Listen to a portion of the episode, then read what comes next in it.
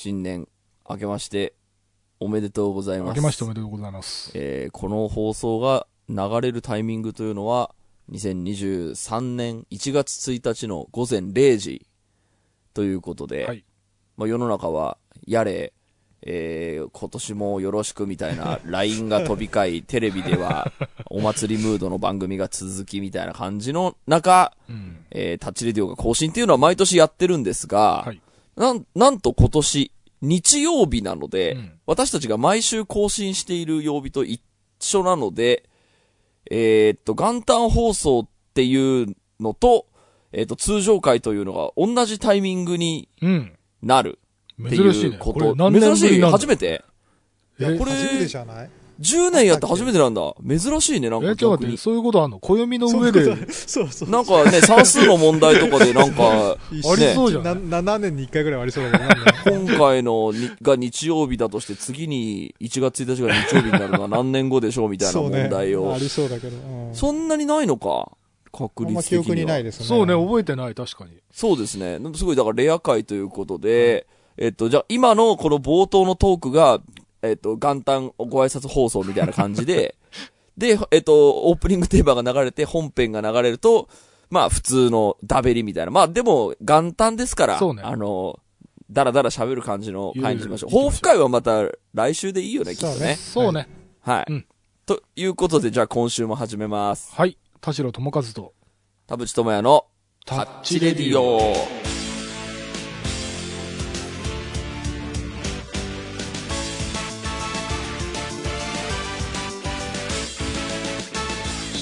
改めましてこんにちは、田代智和です。改めましてこんにちは、田淵智也です。この番組は作曲家田代智和とミュージシャン田淵智也がお送りする閉塞感ダハレディオでございます。はい。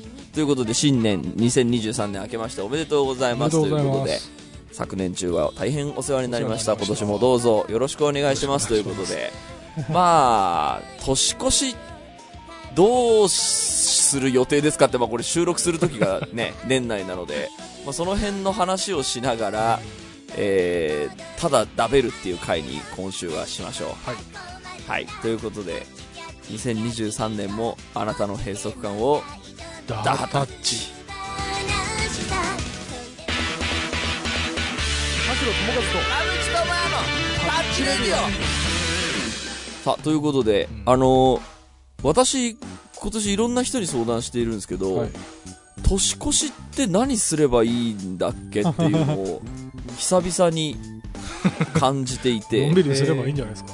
そう、のんびりする予定なんですけど、なんか今までなんかあの、自分の仕事の何がしかが必ずあったんですよ。ああの、まあ、ライブはずっとやってたのがまあ元からだったんですけど、なんかまあ、ひょんなことでできなくなっあ。て、うんで、でもなんか配信で、あの、事前に録画してやりゃなんとか、あのーこう、できる、なんか成立させることができるかもと思って、まあやって、えっ、と、まあ2年ぐらいそれやってたので、えっ、と、その時にはその大晦日は自分のその作った配信を見て、で、あ、気づいたら、お年越してたみたいな。一応年越しに何かをやっているっていうことは、ああ、なるほど。やってたんですけど、今年は何もその自分から、あのー発信するプロダクツがないもんで、えっ、と、なんもなくて、まあそれは普通に掃除して、夜から飲み始めてでいいと思うんですけ そどう、ね。その、なんでしょう、みんなが毎年あのー言ってる、なんかやれテレビがなんだみたいな、えっ、と、まあイベントに行くなんだみたいなのが、えっ、と、私何すればいいんでしょうっていうのを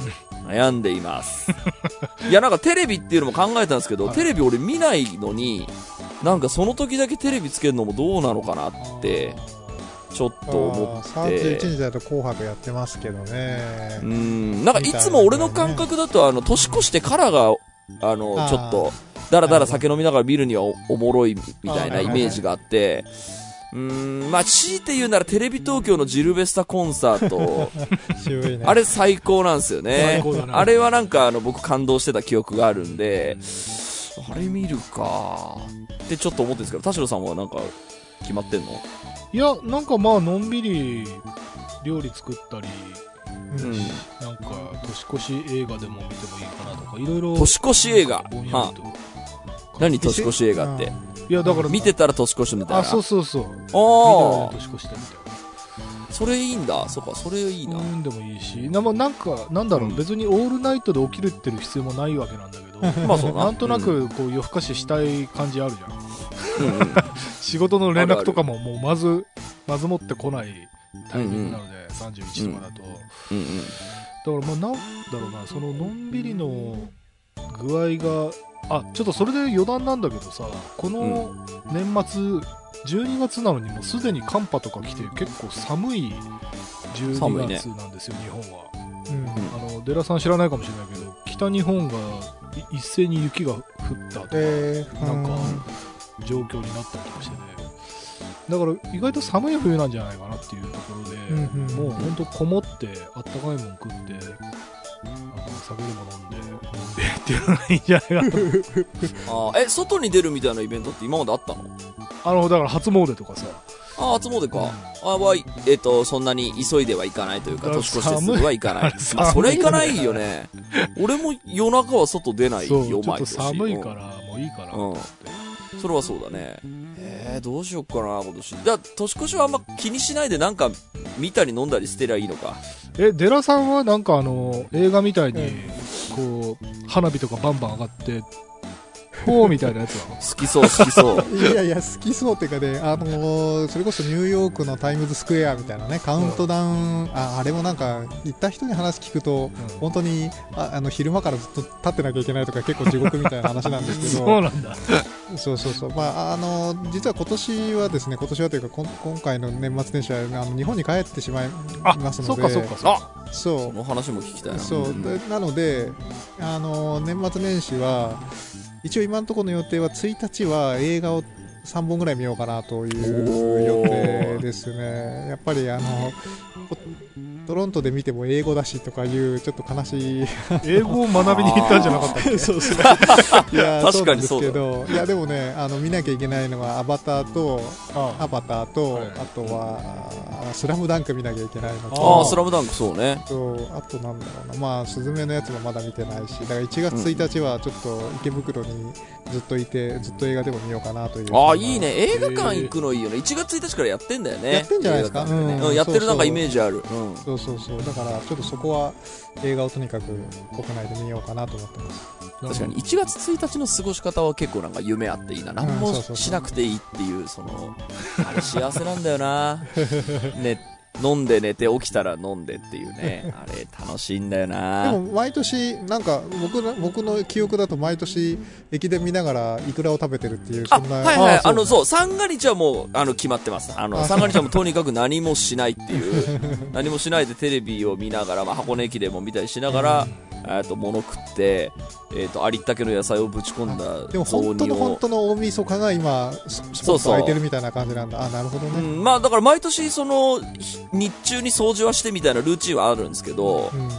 でなんかその夜のえっとまあ飯食い出したあたりからのその年越しに向けてっていうのが必ず年越しに向けては自分のプロダクツの何かにスイッチを入れるあれがあったんですよね。ライブとかがあった時も、その日中は掃除して、えっと夜8時ぐらいにライブハウス行ってみたいなのがまああって、まあ、それをだからもう十何年やり続けてきたもんで、なんか何もないっていうのが結構久しぶりなんですよね。確かにね。そうなのよ。どうしたらいいんでしょうかね。っていう、まあ、あの、まあ悩みはもう、さっき、こう、みんなに吐露した時点で、まあ、ほぼなくなったんですけど、はい。し仕事納めは何日なんですか？仕事納めは29。あー結構割と、あのーじゃあつって30、31ぐらいから国外に脱出したりとか、あの旅行にとにかく出ちゃうみたいな、あの旅先でも別に1、2、3をのんびりすることはできるので、確かになでも家、家最高なんだよな、家の元旦。家の元旦大好きなんだよな、俺。それこそいつも一緒に、いつもの場所じゃない、そんなことないまあ確かにそうか。何を俺は気にしてるんだろうな。まあ、だから普通にアマプラとかネットフリックスとかでなんか、いい映画でも見てりゃいいんじゃんそうそう。あまあ元旦はもう、あ。のいや、映画もそうだけど、僕漫画も読まなきゃなと思って、漫画喫茶も何日間か行こうかなと思ってます。ああ、贅沢な旅行。日本での遅れを取り戻しに、そうそうそうそうそう。何のためにカナダ行ってたんだって話です。そうそうずっと心、ね、後ろがチェックはしてるんですか？その、これの漫画が流行ってるらしいいやぞみたいなまあ、あのこのの間、なんかこの漫画がすごいもの発表されてましたけど、なんかそれこそ、まだ、あそうそう、あとはだから、ハンターハンターとワンピースもまとめて読まなきゃなみたいな、なんか本当に大変だ。受大変だな。験受験生が、はい、あの受験が終わってみたいな、そういう感じを、じゃあなんか1年2年分のこう日本の遅れを取り戻してたら1年が経ちそうな感じあるね。1年というか、まあ、その年末年始はね、はい、まあ年末年始はね。そうか映画館行くのいいな。で毎年私やってるあのアニメを一気見するみたいなはいはいはいはい。そうやろうかなと思って。でも年越してからはもう割と私の中でもウキウキが始まってはいるんだよななるほど。はい。なんかもう具体的な作品とかあるんですか、そのこれえっとね、なんとなく当たりはつけていて、ただ、まあ、どれにしようかなみたいな、うんうんあのー、なんでしょうかね、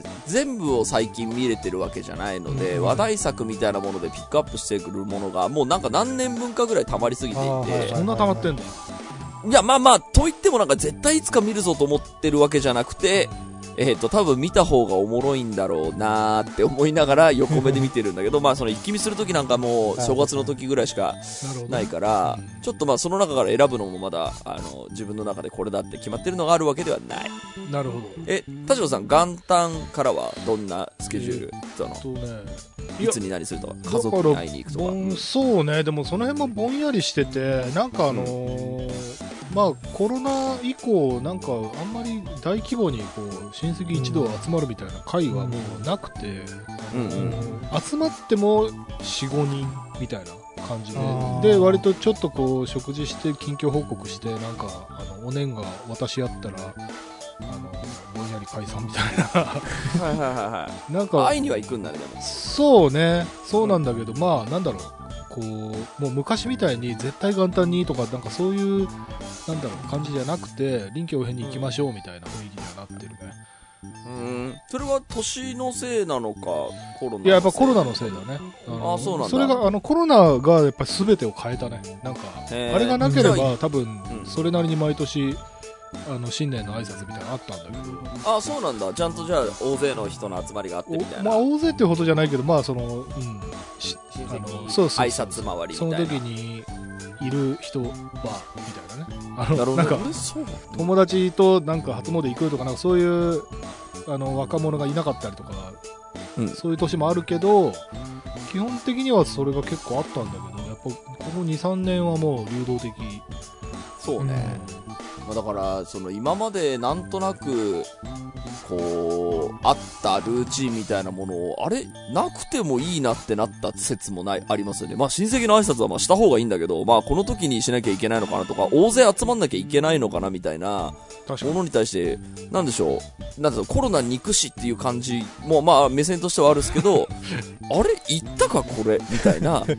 いや、だからね、それは、そもそもそういうもんだからね、なんか、なんとなく習慣というか、慣習というか、なんかそれ、ないならないでさ、別に死ぬわけじゃないから、そうね。それはな、まあ難しいところなんだけど、でもそれで思い出したけど、あの、なんか年賀状じまいっていうのかな？年賀状を、あの、今回から、あの、出すのやめますっていう、あの、通知の手が、あの、はがきが何枚か、あへの、音楽出版社とかから来て、えなんか何日か前にね、ツイッターでバズってたっていうか、なんか、ちょっとトレンドに入ってたのよ。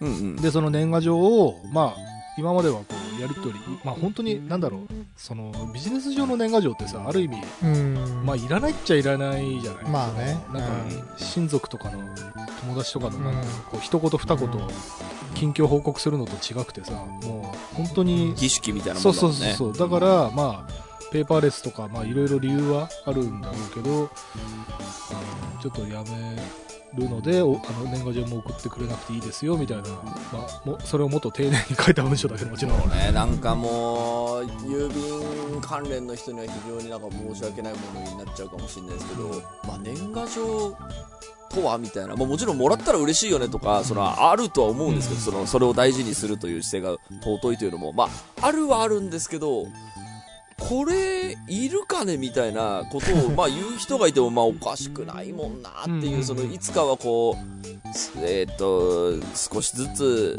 こう、なくなっていく文化なのかなと思わなくもないというか。う、ん。うん、なんかそこに対してこう、惜しむみたいな気持ちが僕あんまないんですよね。あの、なくなっていく感じみたいなもの。その全てのこう、流行り物に関しても思いますけど、うん。うんまあ流行ってたものはいつかなくなるしなって思って割とその、えーっと、こう、ひ冷ややかな目でという言い方はちょっと良くないんですけど、なんか、あの、そういうもんだと思って見てる癖があって、どう、どうですか？年賀状というまあでも長い目で見ればうんそれはあれだよね、その原始人が徒歩でしか移動できなかったのが今新幹線乗ってるみたいなのと一緒でやっぱり何かは廃れていくよね。そのそうね。しょうがないというか、うん。進化の過程で、ままあ、メールとかその LINE とかもあるし、まあねまあ、ペーパーレスみたいなその、うん。まあ、エコ的なことなのかな？こともあるし、まあ単純に経費削減っていうこともあるだろうし、まあ、あらゆる意味で年賀状を絶対に出さなければならない理由っていうのがへ 減ってきてる、うん。まあだから結局なんかトレードオフだと思うんだよ。そのどっちを重視するかみたいなところでまあはい。いっかっていうことになったんだと思うん。だよね、なんかちょっと話をでかくなっちゃいますけど、あの、自分がそのこだわってるとか、なんとか守りたいみたいなところには、こう、ファイティングポーズを取っていくみたいなことは私今あるかもなって思っていて、はいはいまあなんかその、ロックバンドというカルチャー感であるとか、ライブハウスで、えっ、と、ちゃんと上手いバンドがうん。でかい音を出す。それをはい見た人たちが、えー爆上がりしながら飲んで踊るみたいな、なんかそういうのはなんとか、あのー残ってくんないかなと思って、まあもう絶望的にもうほぼ壊滅状態なんで、あの、大型イベントに全てをあの変えられてしまった感じが、まああるので、その、まあそこに対して、まあ流行り物はそうだけど、なんとか一矢報いたいよな、人生一回だしみたいな、うん。その、あるポイントに関しては、うんあの、ある気がする。ああそうねそういうのない？田代さん的に。映画ならこうみたいな、映画館ならこうみたいな、この文化は守ってくれみたいな。そうねどうだろうなあんまないかもしれないな本当、俺なんかデジタルとフィルムとかねあの監督がこだわってははいはいはいはい。あの残ったフィルム全部買い取りましたみたいなノーランみたいなああいはいはいはう人がいたり。あれもだいから結果としてそのノーランがあの、ね、なるべく CG を使わないであの、うん。一緒にこだわったりとかその、うんそういうのが実際に作品のクオリティに結実してるからあの彼は成功してるだけで、なんだろうそういうことにこだわってる割には完成度別に低いですよね。これだったら CG でよくないですかっていううん。映画もたくさんあるから。なんかこだわりがファーストだと僕は良くない気がするんだよね。なんいや、かわかりますわかります。そのうん。出口が結果が全てというそうね。全てと言ったらあれだけど結果が伴わないこだわりっていうのはなんか例えば化学調味料使いませんっていうラーメンがクソまずいんだったらさ そのラーメン食いたくないなっていう。うんうん。やっぱ美味しく美味しいのに化学調味料入ってないのすげえっていうのがその素晴らしいわけで、はいはい。なるほど、なるほど。まあだからそのフィルムか、あの、なんだっけ、デジタルかみたいな話でも、やっぱ、こう、別の業種から見てると、まあ、そりゃ、淘汰されちゃうんじゃんみたいな、そその感じのその目線をそういえば今聞いた話でもそう思っちゃうなって思ったりして、で、なんでしょう、あの、自分のフィールドも、俯瞰で見ると、まあ、そりゃ、流行り物に飲まれていくもんな。流行んねえし、これ。っていう、うんまあ、気持ちもまあ、あるはあるんだけど、なんかそう、けしからんみたいなことをはいはい思ってはないというか、うんまあ、いやそりゃ廃れていくよなーっていう。年賀状、うん、そうね、年賀状に関しては、あの、うん本当に、やりたい、もらったら嬉しいみたいな人がいる限りは、やりたい人がやりゃいいというか、うんうんうんあの儀式がいつの間にかこう、し習慣というか、もうなんか、それこそ今日、なんか圧力みたいな、あの、うん出さなきゃまずいよねみたいな、はい。同調的な話になっていったらそれはいやー抜けたいなっていう気持ちはあるんですけど、うん。多分今年賀状続けたい人はどうぞややるべきだしむしろクオリティが上がってるというか希少価値が高まるんだったらむしろやる意味も出てくるだろうし。だから、まあ、減る減るやつには減るななんだろうな、希少価値っていうのがまた別に現れてくる可能性もあるからなんかなくならないとは思いますけどね、なくが。うん。うん。まあ確かに年抜けた賀状出され人は抜て、ね、困るとか、うんまあさすがにもう返さないと怒られるみたいなことは、ね、なくなったと思うので、なんか、そのさっき寺さんがおっしゃった、その、儀式的なものが、こう、うん。圧力で持って、文化をなすみたいなの、なんか前、タッチレードで話した、その、誕生日サプライズみたいな、私もなんか、あれ、もう、その、なんでしょうかね、うわ、なんか、なくなってほしいって思う人もいるじゃないですか。だから年賀状に関してはいるのかな、その、なくなってほしいみたいな。あのー全然ちょっと今話のこう、なんだろう路線が違うんだけどノスタルジーで俺が子供の頃の思い出話を今一個思い出したんだけどうん。あの父親が割とその本当に何百人とあの割と達筆な人だったしなんかねうん交流の広い人で何百人とね割とねその年賀状のやり取りしててうんでそのお年玉ナンバーっていうのがついてるじゃん。はいはいはい、ありましたうんうんうんね。であれがそのさ分厚いもうなんか2300枚のその年賀状を当たりをこう見ていくから結構当たるのよ、うん、はいはいはいでそれがね楽しかった。あ、あれ確かにイベント性ありましたよね。なんか15日ぐらいに発表されあてよね。そうそうそうそう。でその時は本当にすごい何百枚もあったからすごい当たって楽しかったんだけどうん。最近 俺もう本当にあの2桁とかのもう少ない方の2桁とかでもううん。一応見るんだよ、うん。なんとなく、うん。あちょっとせっかくナンバーついてるから見ようっつって。見るんだけどもう全然当たんないんだよね。そう、少ないからでしょ、そ少なすぎて。のもらってる枚数がね。少なすぎて当たんねえなと思って悲しいなっていうどうなんだろうな、郵便業界の人たちはこう、すごい悔しい思いをしながら、なんかね、そうね、こどうなんでしょうね。誰かその風雲児がこう変えてくれたりすんのかな？そのいるじゃないですかたまに業界に。そのまあ講談でいう神田伯山みたいな そのスーパーエースが現れて今までのその年賀状のを下火をこう V 字回復させた男みたいな。それで言うとさちょっとまたすごい細かい話なんだけど業界の内側の話で申し訳ないんだけどあの、僕らのさ印税のあの、うん。計算書みたいなやつさあの3ヶ月に1回来るやつ、あのどんどんデジタル化しててさ、うんあの郵送で届かなくなってきてるわけよ。うんうん。でそれ今までさ年に4回は絶対その封筒が届いてたものがさ、うん。ゼロになるわけじゃん。うん。それ結構大損害じゃない？郵便業界 あ郵便業界ね。確かに。それがあればこう送って。そう。でそ割とまとまった束のさ、うんその封、ん。なんていうのかな分厚い封筒でそのなんていうの84円とかで送れそうな感じじゃない、うんはいはいはいはい。あれが全部デジタル化してるってことはその分郵送してないってことだから。ね。だからまあな何者かに取られたその、まあ、年賀状でいうとあ年賀状っていうその印税のその、まあえー郵便配達業でいうとその電子に取られたみたいなうん。事実があるってことだよね、そうだよね。うんなんかほらあの、DV、映画 DVD レンタルもいよいよあ死にかけてるみたいな。あれはもう明確にそのねサブスクがこうフィールドを奪ったみたいなところも。いやでもさ実際そのまず DVD の画質が悪すぎるのと、あのうん。あとねもうネットフリックスとかでさ普通にこう設定を開くとうん言語がもうさ15種類とかバーって出るじゃん、うん。あのなんかどの言語にでも見れますみたいなさ、うん。あれに比べてディスクがやっぱりちょっとレトロすぎるかなっていう気はする、やっぱこう便利に人は流れていくから、こうまあ、より快適なものにその流れていくってなると、まあ、ししょうがないよな便と。利プラス多様性っていうのもあってさその、ん。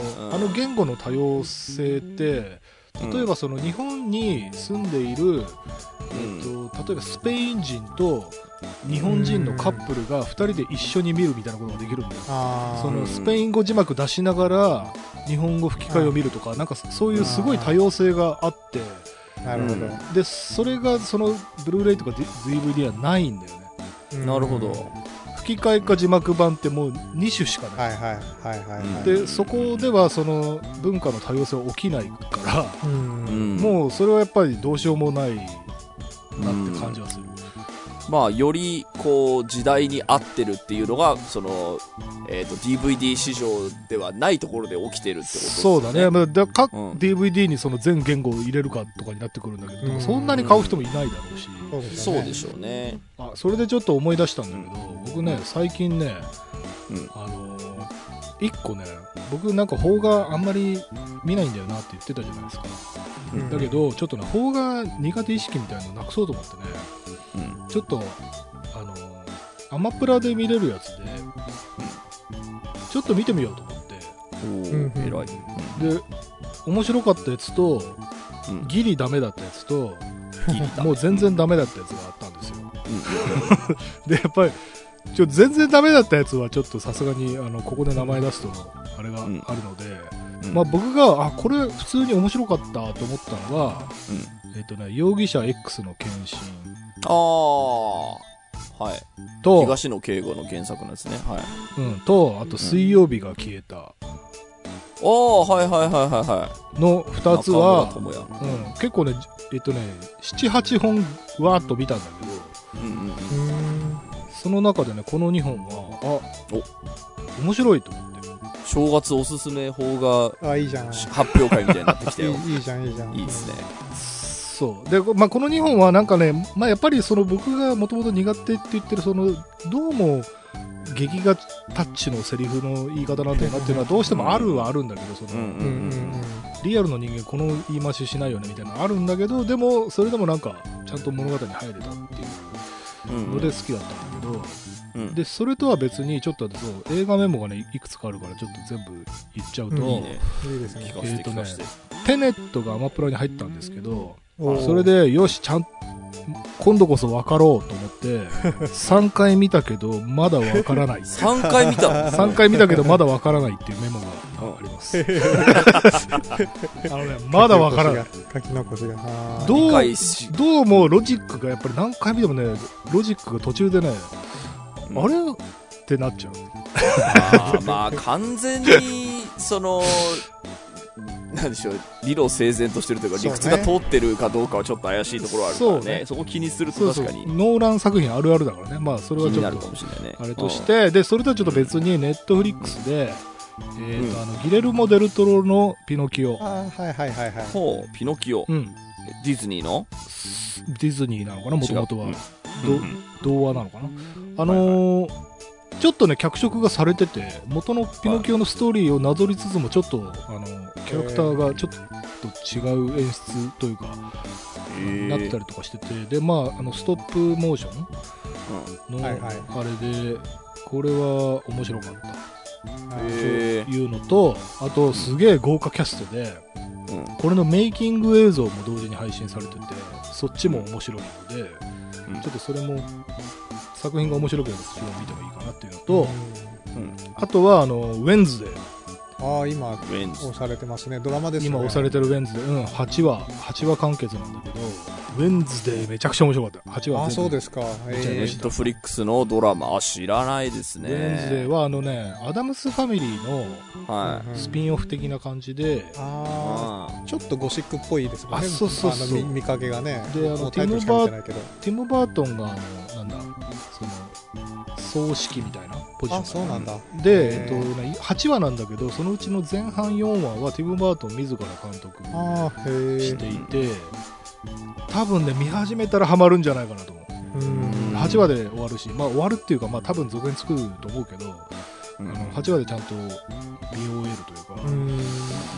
これは僕はドラマでこの話数がかなり面白かった。えドラマな。ドラマも見れればいいんだけどな。見たいものが多すぎるよな。はい。なるほどね。はい。え、デラさんはなんか、あ、でも、あれか、あ、でも、スラムダンクとかまだ見てないんだもんね。そうそうそうそうそうだからおすすめ。今映画館でかかってるやつを見に行かなきゃいけないなと思ってるの。うん。なるほと、そうだからドラマはねまだチェックしてないですね。これから見るやつを選ばないとなと思ってます、そうですね。え田淵君はなんかうん。なんかれまあ、正月に見るならっていうので、多分 UNEXT にしかないのかなと思うんですけど、やっぱ今年しっかりあのベイビー・ワルキューレの監督をしっかりチェックしておくっていうのはみんなにおすすめした方がいいというか、はい。あの人は多分日本の映画の歴史を変える男かもしれないので、当いや、あの、ベイビー・ワルキューレぜひ見てほしいんですけど、あの、あれの監督の、えーっと、がこ今年2がやるんですよね、確か。ああ、そうなんだ。うん今年なのかな？えっ、と、2をあの制作しているらしいんで、えっ、と、それが多分、えっ、と、公開される頃にはいろいろ追いついといた方が良いのではないかなって。UNEXT しかないかもしれないですね。そうですね。で、UNEXT には彼のその作品がいっぱいあって、まあ、とにかくスプラッタで気持ち悪くて、ええー、とバイオレンスでっていうちょっとこんなにやっていいんですか？坂本優吾って監督ですね、その王竜の村っていうのもめちゃくちゃ面白かったし昔のあのインディー映画もちょちょっともう狂いすぎてて だからちょっとグロいのダメな人はダメかもしれないですけど、ベイビー・ワルキューレがとにかくあのアクションとしても凄まじいうん面白いので、この人が多分今どんどんどんそのファンが広がってきてるからいや、そのグロさってどのくらいのグロさなの？もう、あのインディーの時はもうあの R18 もう信じられないです。あのもうあのぐぐちゃぐちゃです。えー。あの結構がもうやばいですね。あの結構やばいです。スプラッタあのーっていうか。ドインディーの時はもうあのやばいです。そのいわゆるあの途中で観客が立ち上がって出てっちゃうくらいのやつ、はい。あの洋画でもそうそうないレベルの ぐちゃぐちゃさです。これは UNEXT で見れるたまにカンヌことかでそういうのあるからね。あの立っちゃうやつね。でもベイビー・ワルキューレに関してはうーんまあえっ、と銃で撃たれて人は死ぬがどちらかというとこうコメディの要素とアクション、まあ、とにかくアクションがすごいっていうので超話題になって、うんで主役の2人がマジスタントマンの人とあの新人女優みたいな感じで、結構そのコアなファンがカルト的な人気が出ていて、って思っているので多分あの今年、えーと「ベイビー・ワルキューレ2」が出る頃にはまた大きくこうファンが増えるんじゃないかなと私は思っていますっていうでもそれ、その描写の感じだとなんかあんまりおあちこちでやれなそうな感じあるよね。うん。あタランティーノ的なか感じだそうね、ベイビー・ワルキューレがどれぐらいその、なんでしょう、あの、他に比べてグロくないのかがちょっと私も説明ができないんですが、まあ何にせよちょっと田代さんにもそれこそねアクションちょっとあの田代さんの目から見てどうなんだろうっていうのは気になるところなのちょっで、はい。あのあとはもうちょっとこうとにかく設定ストーリー設定とストーリー展開があのいろいろ面白いのえで、ー。もうなんでしょうかね完全に受け狙いみたいな方向にと途中から急になるみたいあなはいはいはいこととかがあったりして、なんかなかなかこう、尖りまくってる日本監督が。あの、だから浜口竜介みたいな、その世界で評価されるみたいな、あの、っていう意味でこいつは日本の映画の歴史を変えるって言ってるわけではない。うん。あ違うん、ですけど、まあ、あの、見ておくといいんじゃないかなと思いますよ。あの、一石を投じる2存在ってが、そう、あの、2が公開されるまでには、あの、ちょっとそれまでの全作品を押さえといた方がいいんじゃないかなっていうのを、なるほどなるほど。おすすめと変えさせていただきます。はい。あそそのグロいで思い出したけどあの、うんデビッド・クローネンバーグのさ、えっと、なんなんだろうね、えっとね、クライムズ、クライムス、クライムス・オブ・ザ・フューチャーっていう映画が、なんかね、日本に来ないんだよね。なんかね、一説によるとグロすぎで、だし、日本で公開できないレベルグロさでへはいはいー来ないっていう話なんだよ。これ、えーっと、デビッド・クローネンバーグ、最近の？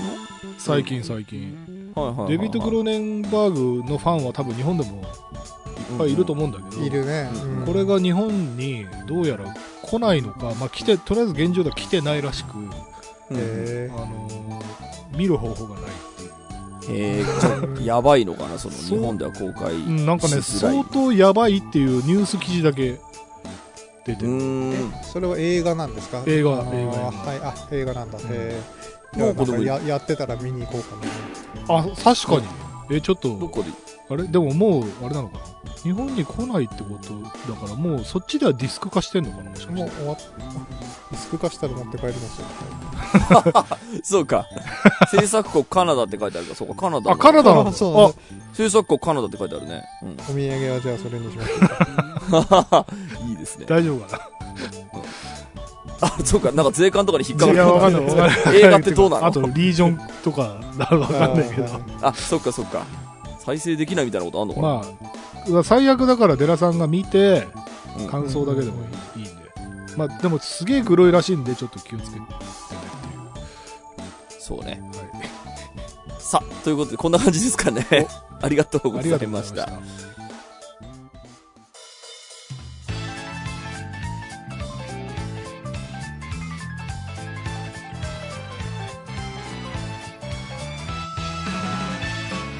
はい、エンディングのお時間でございます。今週もありがとうございました。番組のご意見ご感想はブログのメールフォームよりお寄せください。タッチ2人に話してもらいたいこと今年も大募集でございます。e メールアドレスはタッチレディオアットマーク Gmail.com tacchiradio アットマーク Gmail.com でございます。オフィシャルツイッターの方もぜひチェックしてください。ということで、はい。今年もよろしくお願いします。ということでちょっとあのバタバタしてる中の1回きりの収録だったんで。はいすごいこうふわふわしたような。いやいや、まあ、冬休みーちょっっぽく。ていいと、なんかデラさんもでも忙しそうね。そうなんですよ。今日も10 11時から12時半まで会議していまして明日の朝までにどうのこうのみたいな。で、で、そろそろね、こう、日本に帰ってくるという噂も聞きつけたのそうそうで、お帰りデラさんの会などを。そうね迎えつつ、え来週は抱負会としてえ、そうですね。この忙しくなってきた俺たちは来年何を思うのか俺さっきのジェラさんのタスクリスト聞いたら会うあれ時間もないじゃないの？そうね。あの年年越したらあの落ち着きますからあそうあ、そうちょっとまた LINE グル2023ー年によろしくお願いします。はいそうですね、なんかそのイベントやりましょうよみたいなのを言ってたけど、全然動けなかったな。そうね。申し訳ない。忙しかったので。うん。ちょっとじゃあまた、とりあえずお帰りパーティーを、はいはいはいおはい帰りパーティーをはいはい、ぜひしましょう。ということで、今年もよろしくおお願いしま。すはい、今週はここまでです。はいお相手は田代智和と田淵智也でした。また来週。